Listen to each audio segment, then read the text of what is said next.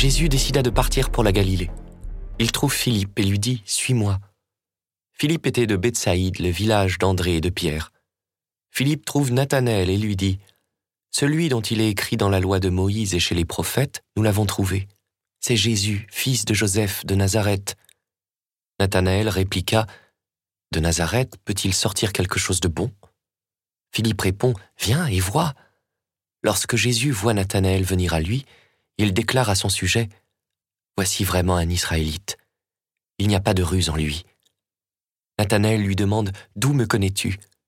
Jésus lui répond Avant que Philippe t'appelle, quand tu étais sous le figuier, je t'ai vu. Nathanaël lui dit Rabbi, c'est toi le Fils de Dieu, c'est toi le roi d'Israël. Jésus reprend Je te dis que je t'ai vu sous le figuier, et c'est pour cela que tu crois. Tu verras des choses plus grandes encore. Et il ajoute Amen. Amen, je vous le dis, vous verrez le ciel ouvert et les anges de Dieu monter et descendre au-dessus du Fils de l'homme.